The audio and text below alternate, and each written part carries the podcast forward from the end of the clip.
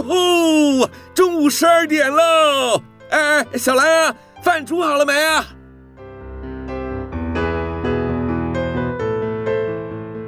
您现在收听的是云端新广播，FM 九十九点五 New Radio，最自由的新声音。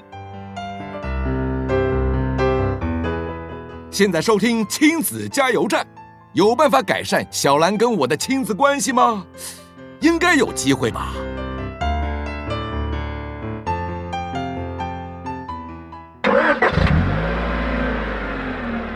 宝贝，出发喽！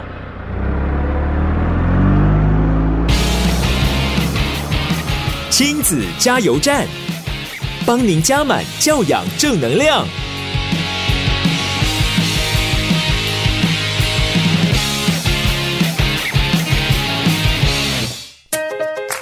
各位听众朋友，午安！欢迎收听这个礼拜天的亲子加油站节目，我是主持人琪琪妈。呃，才刚刚结束哦，这中秋连假哦，有没有觉得呃？在上学啊，上班呢，有点不太适应。毕竟呢，你看呢，我们这个礼拜呢的礼拜一二呢，都还是中秋假期。然后我们这个礼拜呢，上了礼拜三、礼拜四、礼拜五，然后又恢复到了我们的周休假期啊。虽然呢，只有上短短的三天班呢，但是我相信呢，很多人可能才刚刚适应这个上班上学的节奏哦。但是不管怎么样，我觉得有一段中秋连假对很多人来讲都是愉快的。嗯，你看呢，在这段中秋连假的过程当中，你看很多的风景区啦，呃，或者是很多的景点呢，都塞满了人。我觉得台湾已似乎呢，已经很久没有这么样的活络的旅游气氛了。不过呢，在疫情的威胁之下呢，琪琪妈其实也并没有很鼓励大家呢，都到外面去呢，跟大家冲。我相信呢，其实还是有很多的听众朋友哦，可能跟琪琪妈一样。觉得嗯，我们还是保守一点，然后呢，不要到人多的地方去，然后为防疫呢尽一份心力。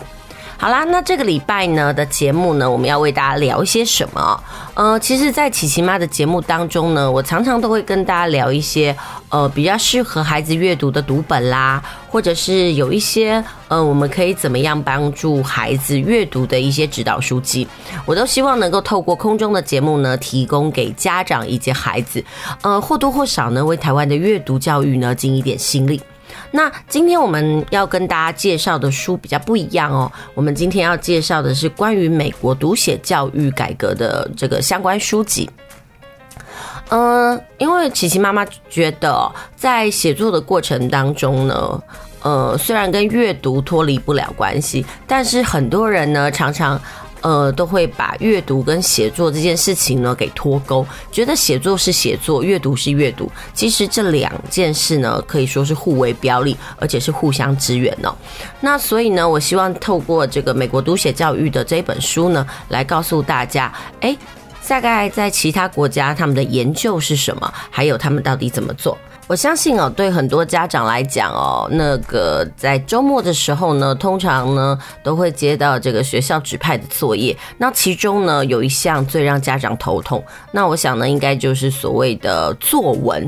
那所以呢，我希望透过这个今天的文章的导读呢，可以跟家长来谈一谈呢，就是说当我们在训练孩子或者是指导孩子写作的时候呢，有哪些重要的心法，还有我们到底该重视什么，或者是说该怎。怎么样做才能够提升孩子的写作力？好啦那在正式开始我们的读本的介绍之前呢我们先休息一下听首歌等一下再回来。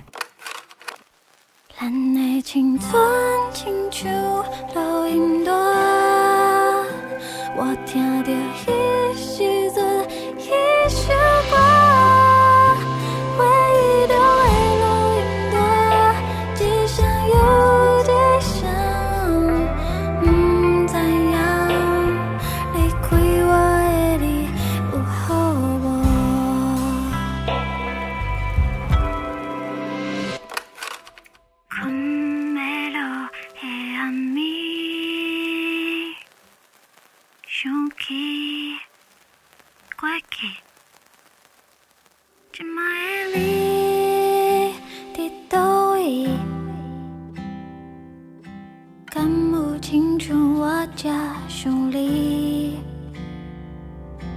过去已经过去，我不是我，你不是你，青春的相片就到尾全开，哪会这呢？古锥。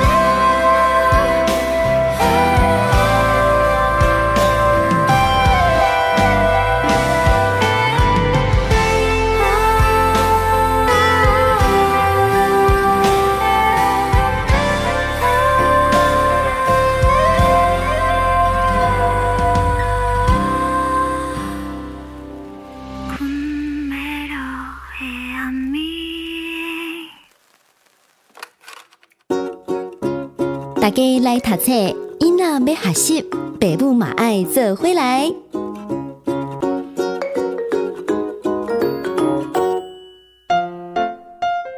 欢迎回到我们的节目，您现在收听的是 FM 九九点五 New Radio 云端新广播电台，在每个礼拜天中午十二点到一点，陪您一起度过午餐时间的亲子加油站节目，我是主持人琪琪妈。呃，今天呢，我们要进行的单元叫“大家来读册”。今天呢，要为大家介绍什么书籍呢？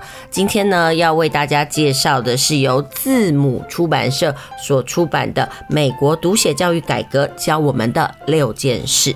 呃，这本书的作者呢是曾多文，他是谁啊？他是这个旅美的新闻工作者，他的专长呢在教育、教养啊，还有家庭生活。他曾经担任过编辑、记者，还有电视节目的主持人。呃，他现在呢是任职那个《亲子天下》杂志的特约研究编辑哦。他长期呢供稿给美国妇幼人权团体。同时呢，他也著有了一些散文。那目前呢，他跟先生还有孩子们呢，定居在加州的圣地亚哥。然后呢，因为他对于这个读写教育呢，非常的感兴趣，呃，所以呢，加上他的孩子呢，也在国外读书，所以他接触到了美国的读写教育哦。所以呢，他就写了这本书呢，告诉我们大家，美国在这个读写教育上呢，他们所呃。推广的事还有进行的研究。他说啊，在这本书里面呢，他的封面就跟大家说的很好啊。他说作文烂这不是学生个别的困境，而是国家需要面对的教育课题哦。其实，呃，这几年呢，在台湾呢，比较大力推广的，应该所谓的阅读运动，在一零八课纲里面呢，我们也强调就是阅读素养，也就是说，孩子希望。呃，能够透过大量的阅读来培养他们的理解能力，然后甚至培养他们的阅读素养。但是在读之外呢，还有一件事情很重要，就是写。但是呢，长期以来哦，在台湾呢，阅读跟书写这件事情哦，常常被划为两块。怎么说？呃，像坊间呢，一直都会有所谓的写作补习班，但是所谓的写作补习班呢，琪琪妈个人认为哦，它可能比较强调在所谓的技巧上的培养。嗯、但是在美国读写教育改革，呃，教我们的六件事当中呢，他一直都认为一件事哦，就是读跟写呢是。没有办法脱钩的呃两面哦，就是说呃，它里面曾经也提到哦，就是说一个孩子他写得好，他的阅读能力一定好，但是一个孩子呢，他如果读得好，未必他能够写出很好的文章哦，呃，因为呢，写作卡到的层面比较广，它是一种理解力跟思考力，但是呢，呃，阅读。通常只有理解，很少有产出或者是再制作的部分哦，所以这就是为什么呢？呃，在美国呢，他开始要兴起那种读写教育的那种推动，甚至他们会去思索说，诶，到底他们这几年的读写啊，到底发生了什么事？呃，为什么他们会有这样子的想法哦？其实要从他们的大学生开始讲起哦。呃，其实，在他们那边的教授就曾经，呃。写过，他觉得说很奇怪哦。进入了大学的年轻人呢，大部分都可以写一段新闻的摘要，也可以写一部这个电影的感想，但是他们却写不出真正有思想的东西，这个是一个很大的问题。他说啊，有思想的写作呢，应该要提出自己的观点，或者是呢，你要采用别人观点，再加上自己独特的见解。所以呢，这也就是呃，在美国他们在研究写作教育危机的学者呢，对于这种学生呢，为什么会缺乏这种能力感到忧心，甚至呢，他们也会想要开始来改革呃他们的写作教育。我觉得这件事情呢，呃，有一句话说得很好，叫“他山之石，可以攻错”。呃，我们在美国呃读写教育里面呢，我们其实也可以看到台湾在读写教育上的一种危机哦。说真的，其实我们已经开始在提倡所谓的素养教育，然后希望孩子能够能够独立阅读，然后培养孩子解决问题的这种呃能力哦。但是在这样子的过程当中呢，呃，其实。在写作上呢，我们还是走的，很多时候呢，我们还是走的是一种老路。什么叫老路？就是说，我们可能会给孩子看一篇范文啦，然后美文，然后跟孩子说他仿写。但是有时候呢，我都会觉得这样的写作呢，教导出来的孩子呢，嗯，我觉得也是另类的填鸭，因为他们会写的就是华美的文句，但是欠缺自己个人的想法。我觉得在写作的过程当中，有自己的想法非常非常的重要。那这个东西的说法呢，有一种说法叫做读者意识，什么意思？就是说，呃，当你在呃写作的时候呢，你的心里必须要有一个对象，那你必须很清楚明白的，呃，把你想要表达的东西呢，向那个对象说明。但但是现在时候呢，很多孩子在写作的时候呢，他通常会有一个盲点哦。呃，这个盲点也会让所谓的阅卷老师呢，或者是批改作文的老师呢，觉得很无奈。也就是说，孩子常常在书写的时候呢，发现有词不达意的状况。这个东西呢，就是关键在于，其实他们在写东西的时候呢，心里并没有一个假想对象，他们可能就是写给自己看。那，嗯，听众朋友，你可以试想一下啊，假设你现在写一篇文章，你写的对象是自己。所以是不是很多的细节或者是该说明的时候呢，你都会自动的把它忽略掉？因为你觉得，哦，我就写给自己看呐，我应该都知道或清楚明白了解了。其实，如果一个人呢，他在书写的时候呢，心里有读者意识，他知道他对谁说话的时候呢，呃，不管是他的用字遣词啦，或者是他在描述上呢，通常就会有条理许多。所以呢，这就是在美国读写教育，呃。教我们的六件事里面呢，他一再要提醒的，就是说，孩子在呃学习写作的时候呢，他必须要有一种读者意识。好，那今天我要介绍的这本书呢，《美国读写教育改革教我们的六件事》里面，他说这本书里面呢，它其实有三个重点。什么叫三个重点呢？这三个重点的第一个就是说，这本书想要告诉你读跟写之间的关联性，而且其实他也想要告诉大家，读写活动是一个很复杂的过程哦。阅读它是一种学习的方式，而写作则是一种与人沟通及表达的自我手段。其实说真的，写作这件事情不该只是只有语文科老师的事，因为呢，呃，不管是我们要写实验报告啦、读书心得啦，或者是做笔记。呃，其实它都是一种写作的能力，不该只是很狭隘的把它认为哦，它只是在国文科里面。那另外这本书的第二个重点就是说啊，呃，它要检视呢美国读写教育的潮流，到底它里面有哪一些相关的研究，还有有什么东西是好的教学法。然后，因为如果那是别人好的教学法的话，是不是应该也值得呃我们国人来注意呢？例如啊，在这个读写早期教育中呢，呃，他应该要扮演什么样子的角色？还有在教室当中呢，如养如何来培养在现实生活中也可以使用的阅读力跟写作力？还有呢，就是我们在批改作文的时候呢，它的评量方式应该是怎么样？还有以及该如何进行跨科的这个读写教育哦？好，这个就是这篇这本书的第二个重点。那在第三个重点时候呢，它就是举出实用的解决方式，类似哦，还有这些模型，提供学校老师、还有教育当局以及任何有志写作教育的人士，在制定教学方案时或执行教学计划时的参考。所以我个人觉得说，这本书呢，也可以算是一本参考书。呃呃，这本书的作者曾多文呢，他为什么有这本书？其实跟他个人的背景有很大的关系，因为他本身就是所谓的记者嘛。那记者就会在采访的过程当中呢，呃呃，去认识啊，理解很多不同领域的人的观点。然后他在这本书里面呢，他就采访了相关的学者作家，然后勾勒出美国对于找回失落的这个书写能力的教育改革。他说呢，他们如何在校园中提升学生的写作力跟推广写作的课程，然后遇到挑战的时候呢，还有哪一些的因应做法？其实就是呃，在我们在推广写作教育的过程当中，一定也会遇到跟美国一样的问题。那如果呢，我们可以透过别人的经验呢，然后来修改的话，我们可能在读写教育上就可以避免少了很多的冤枉路。然后他说呢，其实在这本书里面呢，除了是想要来了解美国经验以外，他其实也想要透过美国的经验呢，解决了呃以下几个问题。那这些问题包括是：诶，为什么读写很重要？还有呢，这历年来的研究呢，对于读写教育呢，有什么重大的发现？还有就是说，美国。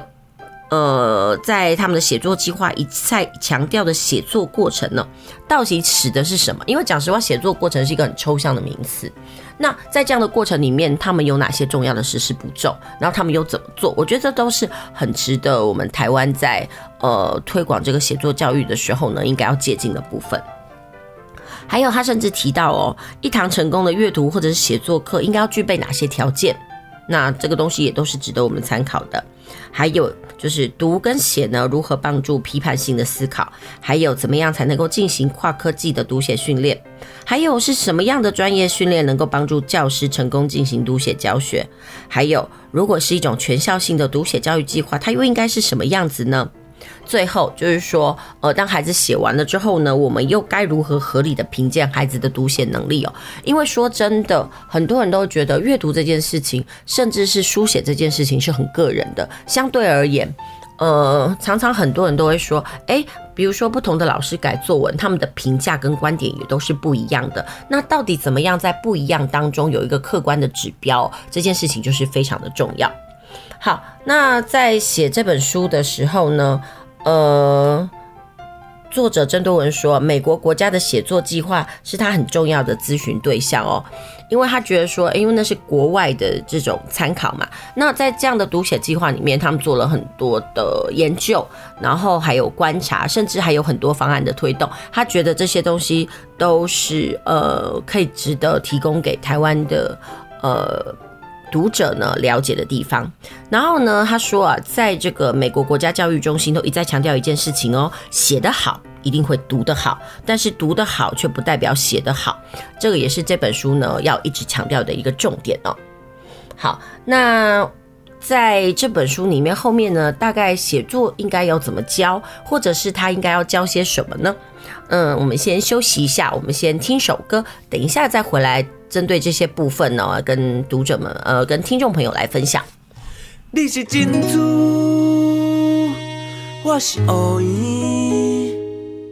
你是珍珠，我是乌蝇。你是珍珠，我是乌蝇。咱是珍珠甲乌蝇。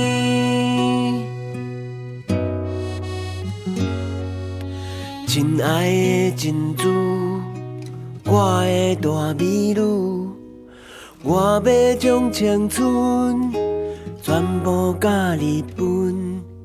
我考七零分，但爱你一百分。全世界的爱，我一批上顺。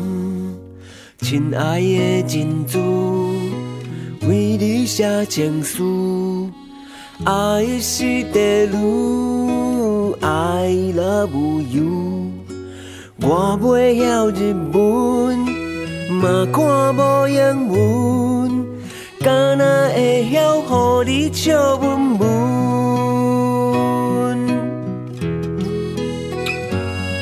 你是珍珠，我是乌蝇。你是珍珠，我是乌蝇。你是珍珠，我是乌蝇。咱是珍珠甲乌蝇。你若无爱我，我就乌蝇乌蝇乌蝇。你若无爱我，我就乌蝇乌蝇乌蝇，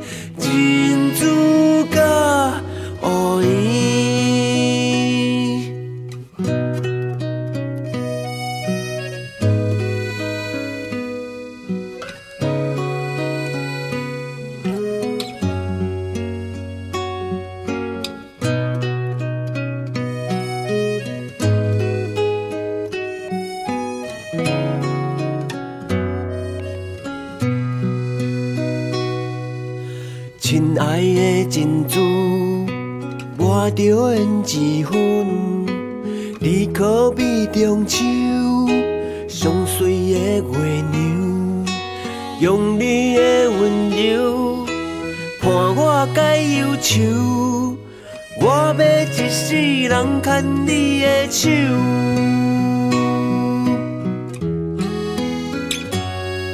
你是珍珠，我是乌蝇。你是珍，我是乌蝇。你是珍珠，我是乌蝇。咱是珍珠甲乌蝇。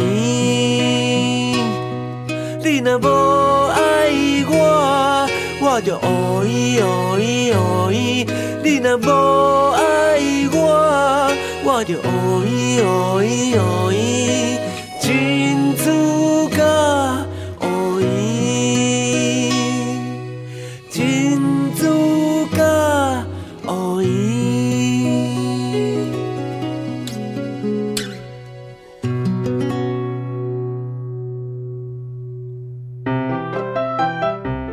续回到我们的节目哦，您现在收听的是 FM 九九点五 New Radio 云端新广播电台，在每个礼拜天的中午十二点到一点，跟您一起在空中度过的亲子加油站节目，我是主持人琪琪妈。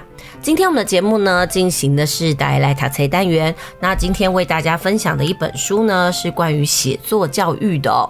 呃，说到写作教育呢，我相信呢，写作这件事情呢，对于大家来说呢，可能在求学阶段呢，是一个很痛苦的事情，因为那时候呢，我们在要求。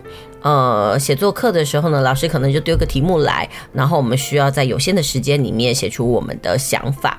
当然那时候的想法，我们可能在批改上呢，很多老师可能都会说，哎，错字啦，或者是用字遣词啦，或者是段落的布局。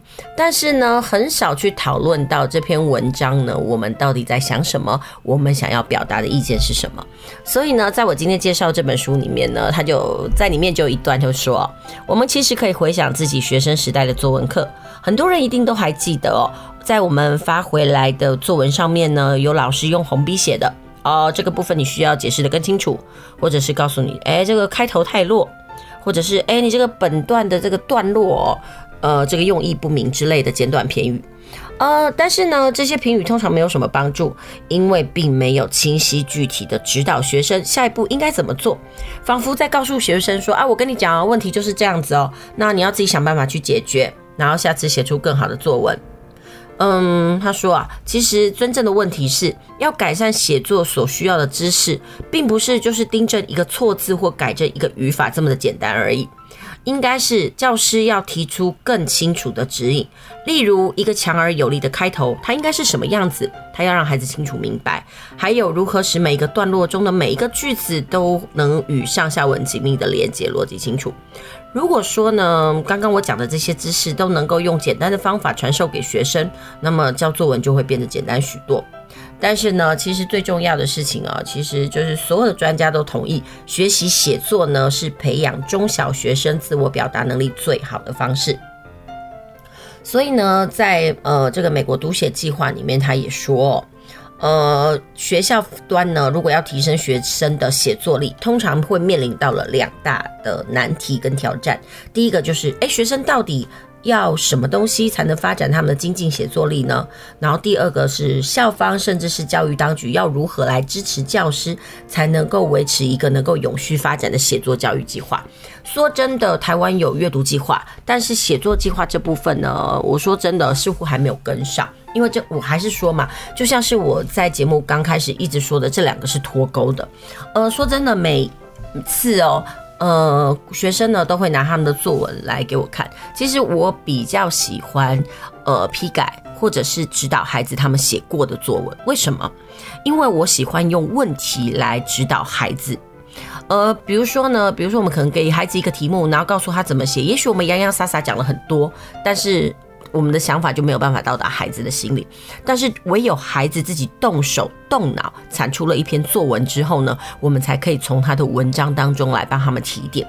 呃，这几年我就会发现，很多孩子呢在写文章的时候呢，很多时候都会把题目当成论说文来写，他缺乏了什么东西？缺乏了所谓呃个人的经验或者是情感跟论点的这种佐证。意思就是他们写的东西，你会觉得有时候呃讲的比较不好听一点，就觉得他们很像鹦鹉。呃，就是他可能写了一个东西，然后写完了之后都是别人说。我其实很想问，哎，孩子，你对这件事情的观点是什么？你为什么会这么写？还有你这么写对你个人的影响是什么？还有你想要带呃表达什么意思？我觉得说，呃，写作教育真的该要有一个很清楚的那种指南哦。像呃，琪琪妈在教很多小孩书写的时候，我就会问她说：“诶，如果你不知道怎么写，很简单，我们就可以运用所谓英文中的那个疑问句的方法来写，比如说 what、how。”坏然后呢，Who 或者这些，你可以从人事时地物，然后开始，然后问问自己为何，还有如何，还有什么？我觉得这个东西是帮助自己提问的一个很重要的技巧。那这个东西真的也是跟阅读相关啦，因为你在阅读的过程当中呢，你是不是也要去厘清？诶，这故事的主角是谁？他做了什么事？为什么他要这么做呢？还有发生了什么？当然，这跟写作也是息息相关。如果一个人在写作的过程当中呢，他知道如何运用这些提问哦，然后在他呃脑子里面呢，呃缜密的这种排列，甚至思考跟布局的话，我相信他写出来的东西呢，一定不会言之无物。至少会有一定的条理在。那但是这几年呢，我们的写作教育呢，似乎很少关注在这一块。我们比较在意的，好像是孩子到底有没有写错字啦，他有没有用了华美的修辞，或者是说，哎，他的文具用的有没有精美？甚至我个人觉得，我最难受的一件事情，就是要求孩子哦，在整篇作文里面要通篇的成语。呃，有人说呢，在文章里面用成语是一种懒人包。什么叫懒人包？意思就是说呢，他只是用四个字，然后来代替他代替他自己的观点。这种东西呢，其实感受不到所谓的情感跟温度。所以说真的，我觉得。成语到底是什么？成语用得好，那当然文章会很吸睛，然后会恰如其分。但是如果只是为了用而用，我觉得这篇文章呢，感觉就会变得很难看。就像好像是你觉得说啊，一定呃，在什么样的情境里面，一定要用什么样的词。好，我举个例子来讲，比如说我们在写这个饮食文学好了，每个小孩在写，哎，比如说呃，我的午餐。然后每个人就一定都会固定写，哎，午餐时间到了。然后呢，我看到便当里的菜色，我垂涎三尺。然后呢，然后妈妈准备一个色香味俱全的那种便当，你就会觉得看着这种东西，你就觉得说天哪，怎么已经经过了这么多年，每个孩子写的还是跟我们儿时被荼毒的状况是一样呢？所以这件事情就会让我一直去思索，哎，当我们在做这个读写教育的时候，甚至在指导孩子写作的时候呢，我们应该要。指导孩子哪一些东西？那在这本书里面，他其实就提到了还蛮多的那种策略哦。那我觉得这个东西呢，也是很值得呃，不管是家长啦，或者是老师呢，呃，那个借鉴的一个部分。然后他就其实说啊，怎么样才能够训练孩子的写作力呢？其实就是练习比较长的文章。呃，他这里面也写说，呃，在这个研究里面就提到。呃，在这个四年级、八年级以及十二年级的学生当中呢，每周固定缴交申论题作业的学生呢，比起那些很早或很少，或者是从来没有写过申论题作业的学生呢，他们的阅读跟读写能力都比较强。同时啊，呃，这个申论题的作业真的不限于只有语文相关科系哦，例如这个数学科学方面的申论题呢，也是有助于学生在阅读跟书写能力上的提升。呃，虽然读写是一件很个人的事。呃，每个学生的那个写作的手法呢，或者是专长也不同，所以呢，它里面有提到一个很重要的观点，就是说，当一个学生啊，他真正想要写好作文的时候呢，他通常会先经历一段退步期。呃，什么叫退步期呀？其实说哦。呃，他解释就是说，大部分的作家都有自己的专长跟弱点，学生当然也是啊。如果呢，老师在教写作的时候呢，你就会发现呢，哦，有些学生呢，他的词汇很丰富，啊，文法观念很正确，但是写不出什么东西来。但呢，也有人呢，他可以写的很多，但是写的不怎么好。那至于另外还有一些人是写的东西完全乱七八糟。呃，不过呢，也还是也有一些人呢，他写的文章很工整。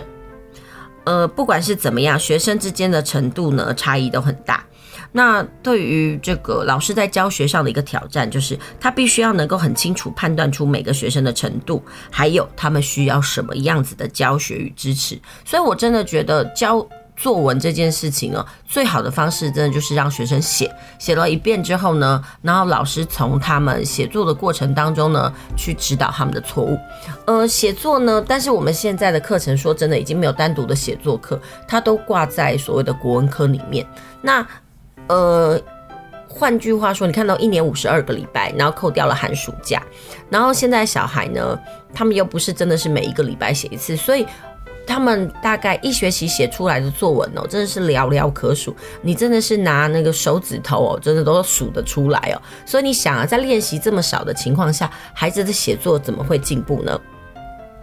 所以呢，他就说呢，其实，在指导孩子写作的过程当中呢，呃，孩子要为不同的目的、不同的读者呢而写作。然后呢，教师呢要怎么教孩子写作技巧呢？其实有各有不同的概念。那在其实很早之前呢，不管是在美国或者是台湾，我们的写作能力啊，呃，很多时候呢还是所谓的比较在于呃文具啦，或者是嗯字源上，就是识字能力跟用字遣词的批评比较少琢磨在思考层面哦。嗯，所以呢。孩子在写作上呢，通常他们就以为说，哦，写了一篇好的文章，可能我要用很华美的文具，或者是说，哎，我不要写错字，或者是我要用很多的修辞，这就是一篇好文章。但是说真的，当你把这些华美的修辞啦，或者是呃用字遣词啊，都给剥离了之外，你会发现，哎，孩子写出来东西好空洞哦。所以这也就是我们在指导孩子写作的时候呢，应该要去正视的一个问题。好，那到底有哪些地方是可以训练孩子书写哦？比如来说啊，呃，摘要啦、实验报告啦、阅读心得啦，甚至考试作文呢，呃，都是可以训练的部分。但是呢，这些东西呢，不管是长度跟难度各有不同，嗯、呃，所以呢，应该怎么样去制定更好的策略呢？让孩子学会写不同呃类型的书写项目，我觉得这就是每一个老师的挑战了。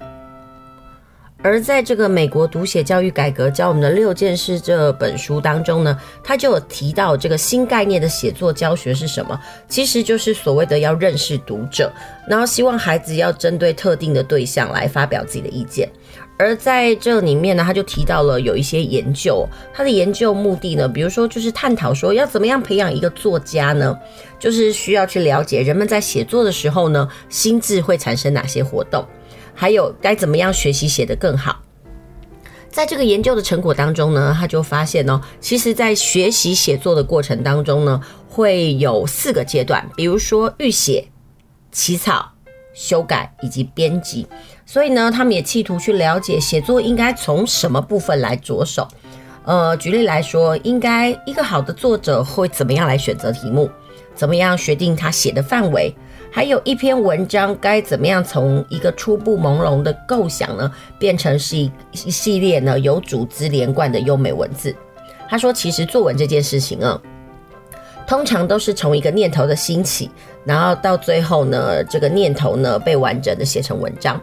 所以呢，以前我们传统呢，总总是希望教孩子说什么起承转合，所以呢，教孩子按照特定的公式来写文章，其实是无效的。而一个好的作文老师应该要做的是，帮助学生来寻找灵感。那灵感是什么东西呢？它也许是日常生活中的一个机会，或者是一篇可以点燃你心中强大感想的文章。说到这个灵感呢，我就会觉得很多孩子呢，真的不知道要怎么写。嗯、我们不能一直都把所谓的灵感当作是。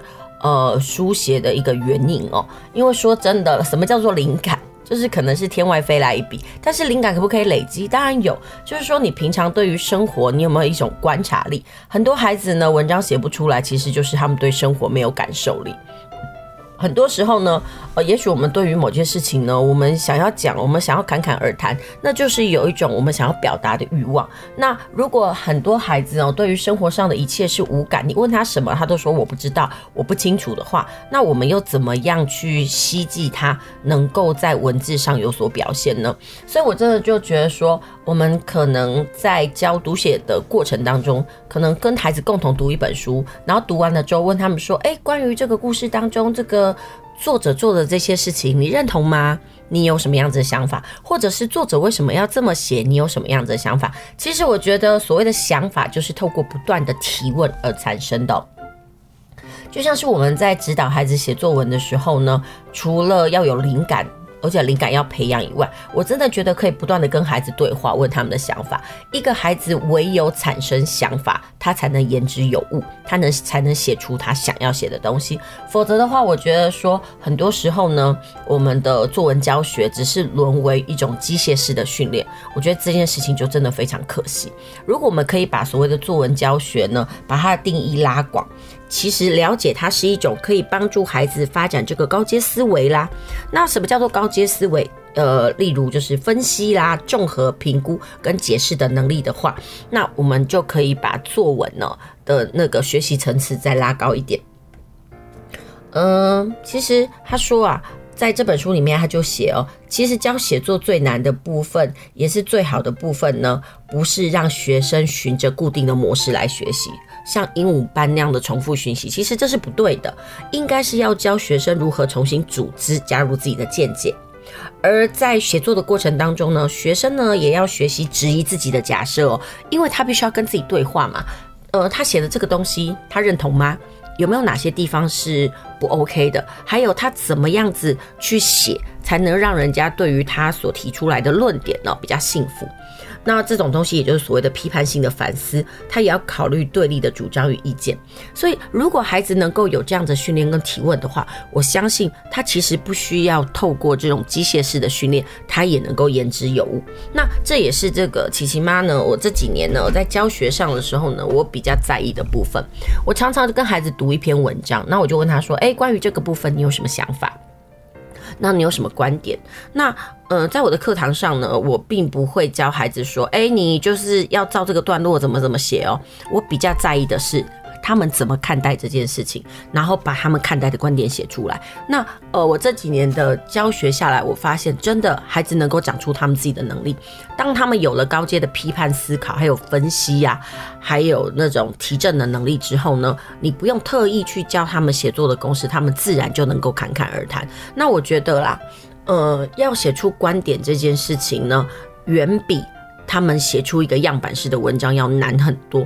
那如果我们已经可以先训练孩子这些困难的部分，然后再等到孩子都已经会写了，你再来告诉他一些写作的公式，呃，或者是一些呃基本的文法的话，我觉得孩子呢在学习起来可能会比较简单一点点。好啦，那这就是我今天的分享。那我们先休息一下，先听首歌，等一下再回来。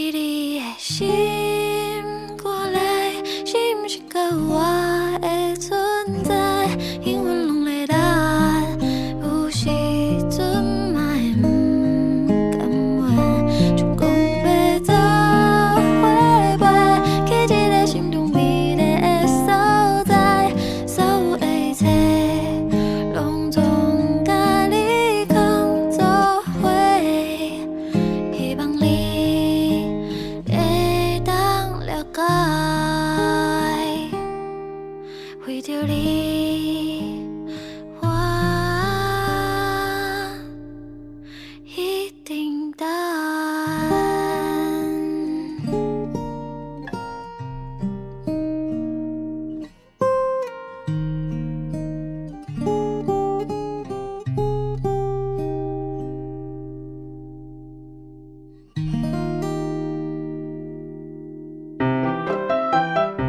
续回到我们的节目哦，您现在收听的是 FM 九九点五 New Radio 云端新广播电台，在每个礼拜天中午的十二点到一点，与您一起在空中度过的亲子加油站节目。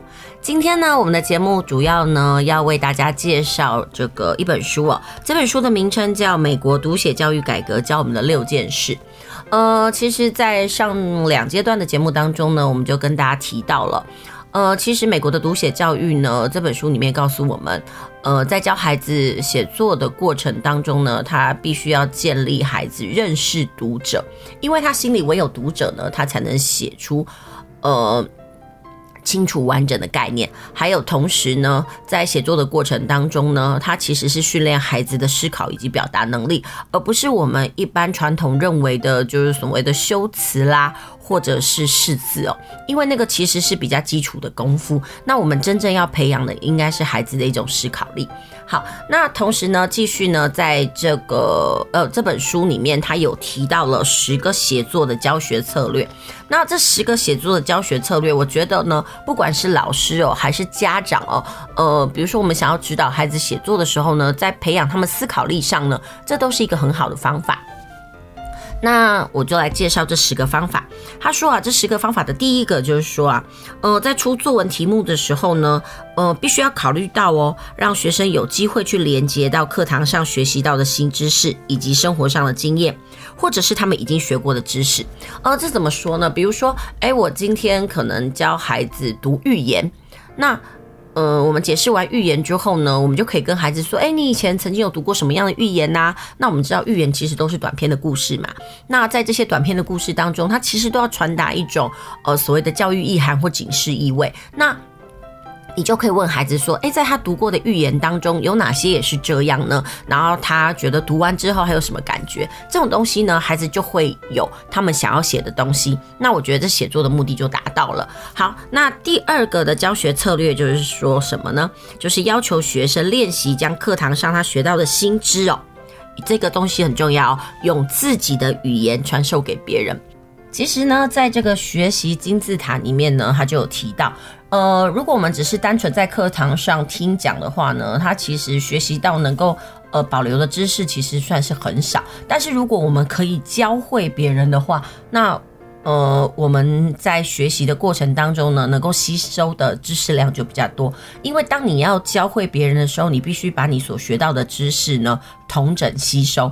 所以如果可以用这样的方式来结合读写教育，我觉得对孩子来讲学习是有很大的帮助。好，那第三个写作策略就是说呢，找一些在呃本科领域里面有争议性的论文，然后让学生来研读，并且在课堂上呢分为正反两方来进行辩论。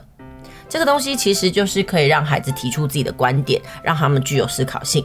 那第四个呢，就是让学生就特定的议题来发表他们的意见。呃，比如说我们也可以针对说，哎，嗯、呃，校园霸凌呐、那这件事情呢，我们都说这件事不行，或者是说，呃，在同才当中呢，常常会有一些意见的纷争，那。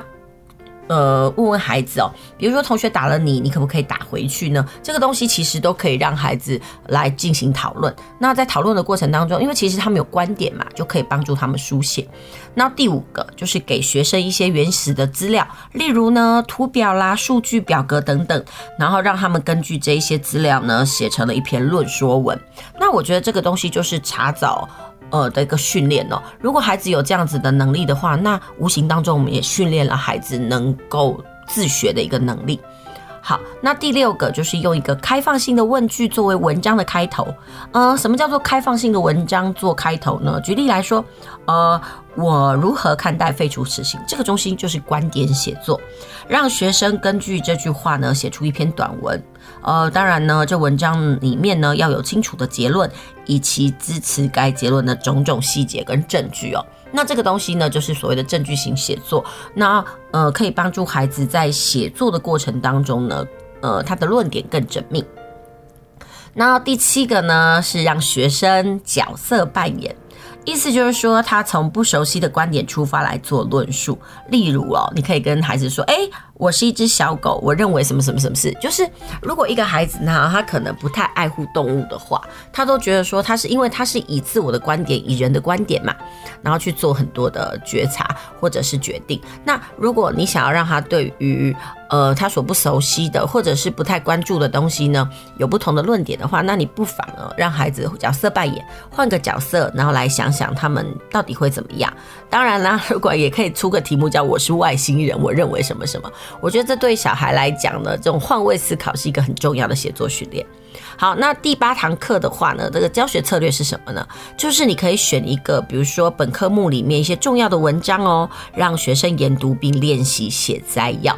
呃，什么叫写摘要？我觉得很多孩子呢，他们不太会截取讯息哦，他可能就是把整篇文章就整个照本，呃，就是照本宣科的啦，然后照单全收的全部念给你听。那你问他重点是什么？他可能可能通篇都是他的重点哦，他不会找那个重要。那练习写摘要其实也是训练孩子呃自学的一个方法。好，那第九个策略呢，就是找一个本科目里面有争议性的话题哦，让学生创造两个相反观点的角色，练习这一段角色的对话。那其实，在这个部分里面，在刚刚的策略里面呢，有说找个争议的文章，然后让孩子分两派嘛，但那是跟同学的对话。那这个部分呢，嗯，比较不同的是。孩子呢，要一人分饰两角，然后呢，各自对话。我觉得这个东西可以训练孩子呢，不同的观点。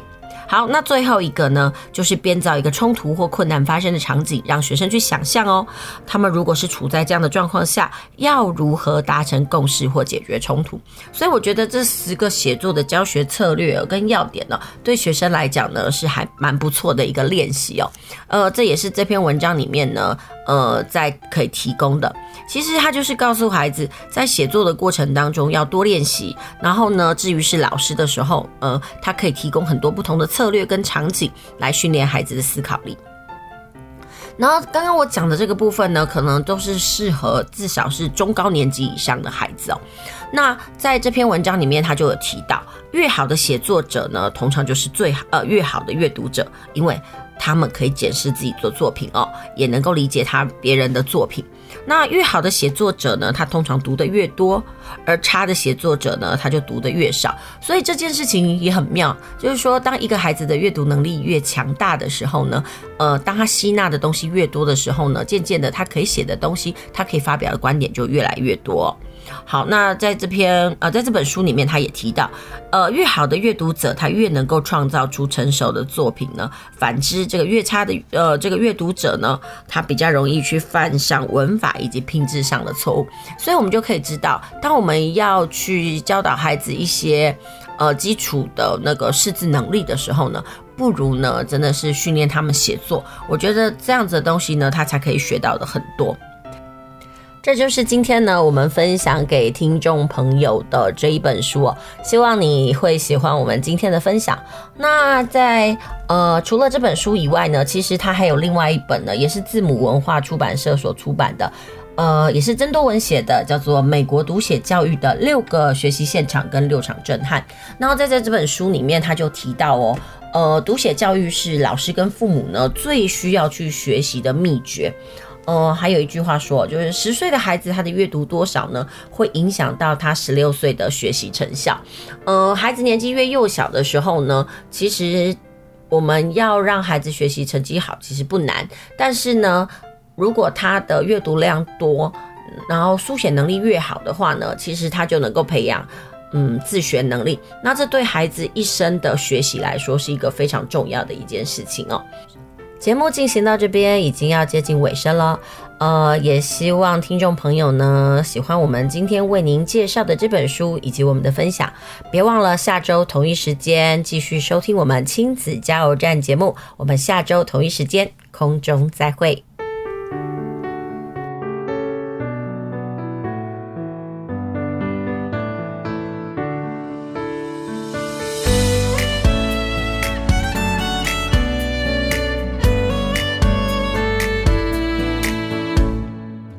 手机响起你传来的讯息，迫不及待的回应。想知道现在你会在哪里？却不懂该怎么问你？可以经过你爱的咖啡厅，在想你是否在这里。上网搜寻你爱看的电影，制造共同的话题。好想和你手牵手去旅行，你就是我最深刻的风景。想和你养一只哈士奇和一只任性的小猫咪。好想和你写一首美乐蒂，你就是我最美丽的旋律。说爱你，像一部电影。It's all about you and me。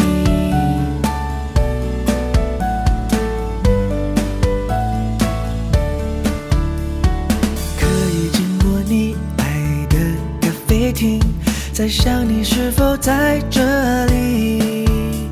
上网搜寻你爱看的电影，可以制造共同手去旅行，你就是我最深刻的风景。想和你养一只哈士奇和一只任性的小猫咪。好想和你写一首美乐蒂，你就是我最美丽的旋律。想和你唱着歌说爱你，像一部电影。It's all about you.